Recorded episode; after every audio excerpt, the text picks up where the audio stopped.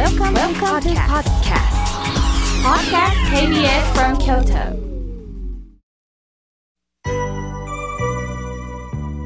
さて、えーここからは皆様方からたくさんのメッセージをいただきましたので、えー時間のある限りご紹介させていただきます。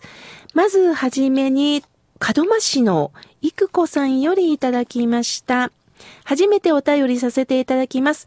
私は河村明慶さんの大ファンで、心が笑顔になる番組毎週楽しみに聞かせていただいております。昨年のことなんですが、妙慶さんの公開録音、2回とも落選してしまいました。そうですか。ごめんなさい。あの、今年もまたご案内させていただきますが、公開録音しますのでね、どうぞ懲りずにご応募ください。え今日は妙慶さんにお話を聞いていただく筆を取りました。私、そして娘、そして娘は嫁いでおりますが、え長男とそのお嫁さん、そしてその子供、つまり孫と同居しております。実は私と娘、そして娘と長男との関係がこじれて心が笑顔になれません。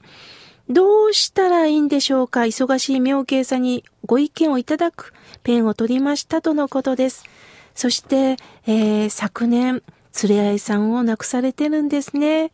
辛いことがずっと続いた中で、えーこうしてお手紙をくださいました。人間関係ほど難しいことありません。これは血のつながった兄弟、親子であってもそうです。私のところには毎日いろんな方からのメールが来ますが、お金がありませんというメールより人間関係で悩む方の方のが本当に多いんですよね。そこで、えー私なりに学んだことなんですが、自分を主張するより、どう？と問いかける方のが人間関係うまくいくようです。なぜこの人と会うのが辛い？なぜこの人に反発するかっていうと、人間には自我の我があります。自我の我という字を想像してください。右は矛という字がつくんです。つまり心の中に相手に対して攻撃するという矛が必ず人間にはあります。するとこうでしょう、ああでしょう、これしてよねっていうふうにポンと言われると、必ず相手はそれに対して反発するようになってるんです。その時には、ねえねえ、これどう思う？なんかごめんね、この言い方ちょっといい、良くないかもしれないけども、こうしたらいいと思うんだけどなっていうふうに問いかけるようにしてお話ししてみませんか？もちろん親子関係で慣れ合いがあると思います。すると、ぜひ、いきこさんが大人として、やんわりとほぐすように問いかけから会話をしてみてください。またお会いできること楽しみにしておりますね。さあ、続いての方です。大ファンの K さんより、今日のラジオで自分の時間を持ちますと妙慶さんおっしゃってますよね。僕はとってもいいことだと思いました。やはり妙慶さん今まで忙しすぎたんですよ。だからぜひご自分のために時間持ってくださいとのことです。ありがとうございます。そう言っていただいて本当に嬉しいです。さあ続いての方です。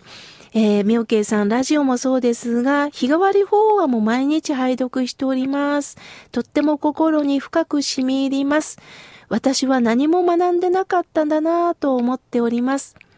私は家族との関係がうまくいきません。何がいけないのか歯車が噛み合いません。辛い思いをしてしまいます。また私も体調があまり良くなくって、その中、日替わり法話を拝読しながら少しずつ元気をいただいてますとのことです。そうなんです。体調があまり良くないと人間は優しくなんかなれないんですよ。私も法話をするときには、まず体整ってますかって聞いてます。やはり死んだ思いで法話だけ聞きなさいなんて言えません。まずは今の自分の体調はどうなんだろうか、何か無理してないだろうか、自分の体に問い聞いてください。そして、どうしても人間関係うまくいかないとき、先ほどもお話ししましたが、自分から槍を持って向かっていかないことです。その時には槍をちょっと下ろして力を抜きましょう。私も人間ですからムッとくることってたくさんあります。その時には胸に手を置いて、待てよ待てよ、よしよしと、イライラする気持ちを胸で優しくさすってます。力を抜くことによって、そうだ、何か違った方法であの人と向き合えるかなと思っております。どうか力を抜いてみませんか？さあ、続いての方です。えー、妙慶さん、以前番組で結婚をテーマにお話ししてましたよね。実は私たち夫婦の結婚記念日だったんですよ。恋愛しましたが、やはり私は結婚したくなくって、喧嘩ばかりで裏切りもあったりして、私一人では生活費を十分稼げないから35年も連れ添ってしまいました。そうですか。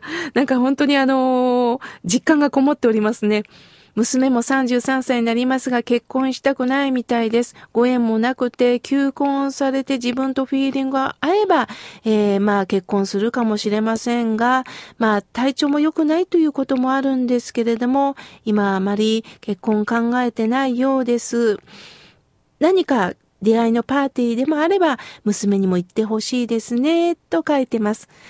そうですね。結婚は大変だと言っておきながら、でも娘さんには結婚してほしい。なぜならば、喧嘩しながらでも大切な子供さんを授かりました。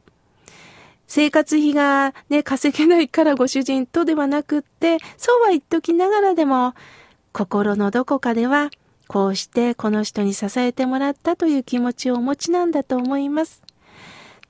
さあ、続いての方です。えー、ラジオネーム、東北新幹線はやぶささんよりいただきました。初めてメールをいたします。実は僕は文字港に鉄道を見に行ったんですよ。そして妙慶さんの実家のお寺にもお参りさせていただきました。とっても歴史ある綺麗なお寺さんでした。同じ浄土真宗なんですよ。これからも素敵な妙慶さんの声に癒されたいです、とのことです。そうですか。わざわざ文字港まで行かれたんですね。えー、第3日曜日にね、えー、文字港のサイレンジーは定例法話会をしておりますので、えー、私も、えー、文字港には第3日曜日大体いるようにしております。ぜひ、またお参りくださいね。続いての方です。毎週すごく楽しみ聞かせております。ポンポンと申します。えー、プレゼントも応募させていただくと当たりました。すっごく嬉しかったです。もう、このぜんざいでは物足りなくって私もいろんなとこで購入しております。私も母親の面倒を見ているので、ストレスも溜まったりしますが、頑張らないとなぁと思ったりしております。妙慶さんの話を聞いてて涙が出る時があります。これからも長く長く続けてくださいねとのことです。あったかいメッセージ本当にありがとうございます。続いての方です。抹茶カステラさんよりいただきました。妙慶さん、スタッフの皆さん、おはようございます。冒頭の子供たちの声から始まって、心和やかに妙慶さんの透明感あるお話を聞いております。難しい話ではなく、わかりやすい言葉にほっとしております。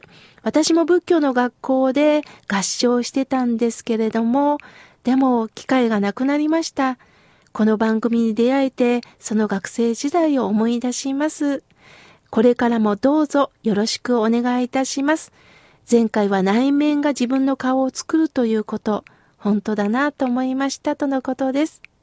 さあ、時間が来ましたので、また来週ご紹介させていただきます。ありがとうございました。